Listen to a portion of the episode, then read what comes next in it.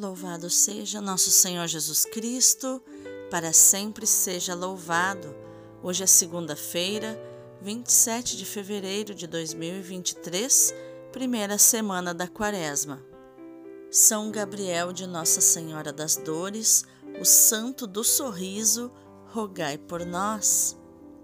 Iluminai, Senhor, as nossas ações, para que em vós comece e em vós termine tudo aquilo que fizermos no dia de hoje, em nome do Pai, do Filho e do Espírito Santo. Amém. Rogai por nós, ó Santa Mãe de Deus, para que sejamos dignos das promessas de Cristo. Divino Espírito Santo, consumi em mim tudo aquilo que me impede que eu me consuma em vós. Dá-me um amor apaixonado pela palavra de Deus, que é o seu próprio Filho Jesus. Senhor Jesus, meu Mestre, meu amado Mestre, meu Raboni, dá-me a graça de compreender a vossa palavra, anunciar a vossa palavra e, principalmente, viver a vossa palavra. Amém. A primeira leitura de hoje é Levítico 19, do 1 ao 2 e do 11 ao 18. O Senhor falou a Moisés, dizendo: Fala a toda a comunidade dos filhos de Israel e dize-lhes: Sede santos, porque eu, o Senhor vosso Deus, sou santo. Não furteis, não digais mentiras, nem vos enganeis uns aos outros, não jureis falso por meu nome, profanando o nome do Senhor teu Deus. Eu sou o Senhor. Não explores o teu próximo, nem pratiques extorsão contra ele. Não retenhas contigo a diária do assalariado até o dia seguinte. Não amaldiçoes o surdo, nem ponhas tropeço diante do cego, mas temerás o teu Deus. Eu sou o Senhor. Não cometas injustiças no exercício da justiça não favoreças o pobre, nem prestigieis o poderoso. Julga teu próximo conforme a justiça. Não sejas um maldizente entre o teu povo, não conspires caluniando-o contra a vida do teu próximo. Eu sou o Senhor. Não tenhas no coração ódio contra teu irmão, repreende o teu próximo, para não te tornares culpado de pecado por causa dele. Não procures vingança, nem guardes rancor aos teus compatriotas. Amarás o teu próximo como a ti mesmo. Eu sou o Senhor. Palavra do Senhor, graças a Deus. O responsório de hoje é o Salmo 18 ou 19, versículos do 8 até o 15, e o refrão é João 6, 63c. Ó Senhor, vossas palavras são espírito e vida. A lei do Senhor Deus é perfeita, conforto para a alma. O testemunho do Senhor é fiel, sabedoria dos humildes. Os preceitos do Senhor são precisos, alegria ao coração. O mandamento do Senhor é brilhante, para os olhos é uma luz.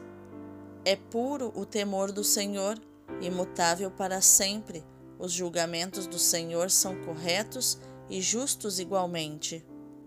Que vos agrade o cantar dos meus lábios e a voz da minha alma, que ela chegue até vós, ó Senhor, meu rochedo e redentor. Ó Senhor, vossas palavras são espírito e vida. O evangelho de hoje é Mateus 25, do 31 ao 46. Naquele tempo, disse Jesus aos seus discípulos: Quando o Filho do Homem vier em sua glória, acompanhado de todos os anjos, então se assentará em seu trono glorioso. Todos os povos da terra serão reunidos diante dele, e ele separará uns dos outros, assim como o pastor separa as ovelhas dos cabritos. E colocará as ovelhas à sua direita e os cabritos à sua esquerda. Então o rei dirá aos que estiverem à sua direita: Vinde, benditos de meu Pai, recebei como herança o reino que meu Pai vos preparou desde a criação do mundo. Pois eu estava com fome e me destes de comer, eu estava com sede e me destes de beber, Eu era estrangeiro e me recebestes em casa. Eu estava nu e me vestistes. Eu estava doente e cuidastes de mim. Eu estava na prisão e fostes me visitar. Então os justos lhe perguntarão: Senhor, quando foi que te vimos com fome e te demos de comer, com sede e te demos de beber? Quando foi que te vimos como estrangeiro e te recebemos em casa, e sem roupa e te vestimos? Quando foi que te vimos doente ou preso e fomos te visitar? Então o rei lhes responderá: Em verdade eu vos digo, que todas as vezes que fizestes isso a um dos menores de meus irmãos, foi a mim que o fizestes. Depois o rei dirá aos que estiverem à sua esquerda: Afastai-vos de mim, malditos, ide para o fogo eterno, preparado para o diabo e para os seus anjos, pois eu estava com fome e não me destes de comer, eu estava com sede e não me destes de beber, eu era estrangeiro e não me recebestes em casa, eu estava nu e não me vestistes, eu estava doente e na prisão e não fostes me visitar. E responderão também eles: Senhor, quando foi que te vimos com fome ou com sede, como estrangeiro ou nu, doente ou preso, e não te servimos? Então o rei lhes responderá: Em verdade eu vos digo, todas as vezes que não fizestes isso a um desses pequeninos, foi a mim que não o fizestes. Portanto, estes irão para o castigo eterno, enquanto os justos irão para a vida eterna. Palavra da salvação, glória a vós, Senhor. Vejamos o contexto das leituras de hoje. A primeira leitura, que pertence ao chamado Código de Santidade, que encontramos no livro do Levítico, apresenta a toda a comunidade de Israel o mandamento da santidade. Mandamento motivado pela santidade de Deus, como vemos no versículo 2. Deus é o totalmente outro, radicalmente diferente do que é o homem, mas quer que o homem seja participante da sua santidade. Depois deste mandamento, seguem algumas normas de moral pessoal e social. O respeito pela santidade de Deus deve inspirar o respeito pelo próximo, particularmente pelos mais fracos e os deficientes, como vemos no versículo 14. Para as exortações negativas, não fareis isto ou aquilo, seguem exortações prepositivas destinadas a construir uma sociedade humana mais fraterna. Amarás o teu próximo como a ti mesmo, como diz o versículo 18b. O amor pelos outros, fundamentado em Deus, edifica a comunidade humana na santidade. Já no Evangelho de hoje, o texto de Mateus está na linha da tradição apocalíptica bíblica e judaica conforme o livro de Daniel, por exemplo. Trata-se de uma revelação relativa às coisas últimas, ao juízo universal. Nela aparece o Filho do Homem, figura simultaneamente humana e celeste, e que tem um papel fundamental na instauração do reino de Deus e na recondução dos eleitos para Deus. Jesus identifica-se com esta personagem gloriosa ele virá encerrar a história e assumir a realeza que foi escondida no tempo. Assim como os pastores reuniam, ao cair da noite, o rebanho e separavam os animais segundo a espécie, assim fará o Rei Pastor com a humanidade reunida à sua volta. Esta separação inclui um juízo. O critério da divisão será a caridade Jesus mostra como esta figura real quer identificar-se com cada um dos irmãos mais pequeninos. É no encontro com cada um dos homens que se joga o nosso destino eterno. Usamos ou não usamos de misericórdia com eles? será essa a única matéria em exame no juízo final. Se tivemos misericórdia ou não. Vamos meditar mais profundamente nas leituras de hoje. Ao pronunciar o discurso que escutamos no Evangelho, Jesus não quer descrever os acontecimentos finais em si mesmos. Quer, sim, realçar o significado central da sua pessoa. Os homens serão julgados pela sua atitude diante da pessoa de Jesus, que se identifica com os carentes. Mas essa atitude verifica-se pela atitude diante dos outros, especialmente dos mais carentes. Ele diz: Foi a mim mesmo que o fizestes, ou foi a mim mesmo que o deixastes de fazer. Por isso, ele nos incita à misericórdia, à caridade para com essas pessoas. Esta identificação nos surpreende. Esperávamos, talvez, que Deus ordenasse a caridade fraterna em nome da sua vontade, que quer o bem e a felicidade de todos. Mas esse era o modo de falar do Antigo Testamento. Eu sou o Senhor, não odiarás, não te vingarás, nem guardarás rancor aos filhos do teu povo, mas amarás o teu próximo como a ti mesmo. Eu sou o Senhor. Como vemos em Levítico 19, do 16 ao 18. Apelando para a sua autoridade divina, manda afastar de nós todo o mal, manda praticar a justiça. É já esse o caminho para a caridade, para o amor, né? Que a caridade ela é o amor segundo o coração de Deus, né? É, a, é, é o amor na sua forma mais perfeita, é a caridade. E não confundamos a caridade com assistencialismo. A caridade vai muito além de dar um quilo de alimento, uma cesta básica, um prato de comida. Vai muito além disso. É enxergar o outro como alguém que existe, que tem dignidade, que é filho de Deus, que é nosso irmão. Então, trata-se de não fazer o mal a ninguém por respeito a Deus. Já no Evangelho, Jesus já não fala mais da sua autoridade, mas ele fala da sua pessoa. Identifica-se com os pobres. Já não estamos diante da simples justiça, Estamos diante da caridade. Já não é suficiente não fazer o mal, é preciso fazer o bem, ir ao encontro dos carentes.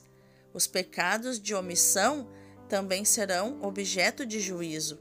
O Salmo 15, que não é o de hoje, expressa bem a diferença entre a visão do Antigo Testamento e a visão do Novo Testamento.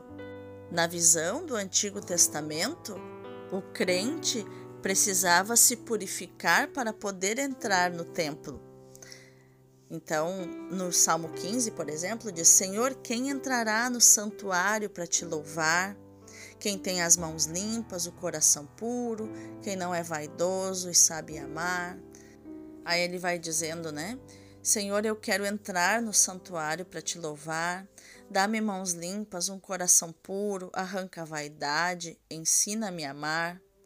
E aí que entra o contraponto, né? Dessa música baseada aí no Salmo 15, essa música do Monsenhor Jonas Abib, né? que é que depois de Jesus, em vez de me purificar para poder entrar no templo, eu entro no templo para ser purificado. Então ele diz na terceira estrofe, né? Senhor, já posso entrar no santuário para te louvar. Teu sangue me lava, teu fogo me queima, o Espírito Santo inunda meu ser. É aí que eu, que sou impuro, entro no templo para ser purificado. Olha a diferença, é uma visão totalmente contrária à visão do Antigo Testamento. É o inverso. Jesus inverte a ordem por amor. Vamos orar? Senhor Jesus, dá-me a dimensão divina da tua caridade, do teu amor. Quero ajudar-vos, ajudando todos os meus irmãos carentes de bens materiais, carentes de atenção, carentes de conforto, carentes de compreensão. Vós dissestes: O que fizestes a um destes pequeninos, foi a mim que o fizestes. No caminho de Damasco, dissestes a, a Saulo, que perseguia os cristãos: Eu sou Jesus a quem tu persegues. Obrigada, Senhor, por me fazer saber com esta palavra, com esta fala a Saulo, que quem persegue os cristãos persegue ao próprio Cristo, a ti. Vós dissestes a Martinho, que dividiu o manto com um pobre. Hoje, Martinho, catecúmeno, revestiu-me com o seu manto. Estes exemplos iluminam o Evangelho e me dão força para percorrer o mesmo caminho destas pessoas santas, destas pessoas extraordinárias, certa de que, na atenção generosa com todos os mais carentes, eu começo desde já a viver a vida eterna, porque eu te amo como a mim mesma. Toda vez que eu amo um irmão em Cristo, o meu irmão Cristo. Amém. Vamos contemplar esta palavra pelos olhos e pelo coração do Padre Leão Deon, do Sagrado Coração de Jesus. Ele diz assim: O meu Pai e eu, diz o Senhor, somos assim glorificados.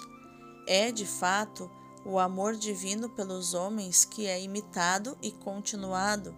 A nossa união fraterna faz a alegria de Deus, nosso Pai. Ela faz também a nossa força e a nossa consolação. As obras da caridade fraterna são também um poderoso meio de apostolado e o instrumento da conversão dos povos. O mundo vê que nos amamos e fica emocionado. Esta caridade tem tido os seus inumeráveis mártires, que têm fecundado a Igreja e enchido o céu. Todos aqueles que sacrificaram a sua vida nos trabalhos e nos perigos do apostolado, sob todas as suas formas, são mártires da caridade. Enfrentaram as fadigas, as doenças, as dificuldades do clima, a hostilidade dos infiéis, para irem em socorro dos que sofrem ou que estão nas trevas da idolatria. Era o espírito da caridade que os conduzia dando-nos o seu preceito novo, nosso Senhor dá-nos no Espírito Santo a graça de o cumprirmos. Se correspondermos a este espírito de caridade, havemos de praticar entre nós a doçura, a paciência, a benevolência. As obras de misericórdia ser-nos-ão caras e fáceis teremos gosto em tomar conta dos pequenos, dos pobres, dos ignorantes, daqueles que sofrem.